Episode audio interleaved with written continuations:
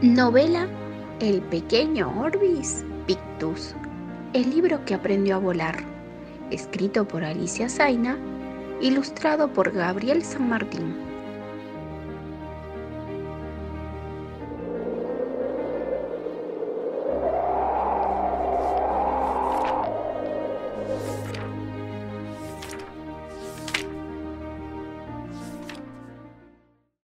Capítulo 9 un gran descubrimiento.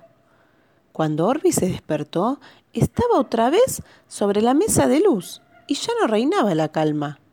A lo lejos, escuchaba cómo la mamá, que parecía muy apurada, decía un montón de cosas a la vez.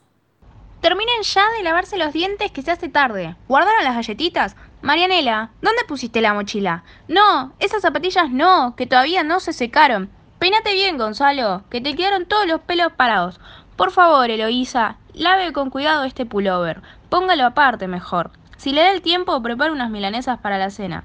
Uy, se está haciendo tardísimo. Vamos, chicos, que ya salimos. Ah, Eloísa, échele un ojo al Pancho, que anda mordiendo todo y ahora se le dio por masticar las patas de la mesa. A Orbis le gustó confirmar sus sospechas de que el perro Pancho era una auténtica calamidad. Y también se quedó pensando, ¿quién sería Eloísa? Al rato, después de oír cómo se iban alejando las voces de la mamá y de los chicos, y cómo se cerraba la puerta de calle, entró al dormitorio una señora que tarareaba una canción muy linda mientras empezaba a hacer la cama. Como Orbi se imaginó que sería Eloísa, la saludó muy educadamente. Buenos días, señor Eloísa. Yo soy Orbis. Ayer me trajeron los chicos y...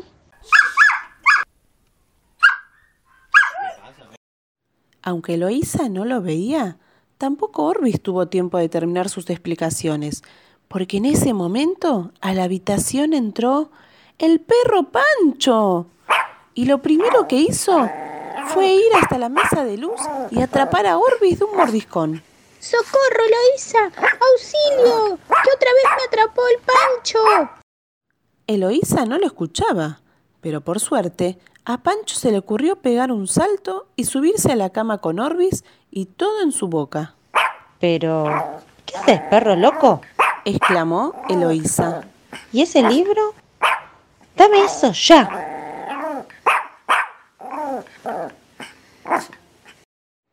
Y otra vez, Orbis empezó a ser disputado por los dientes de Pancho y la mano segura de Eloísa.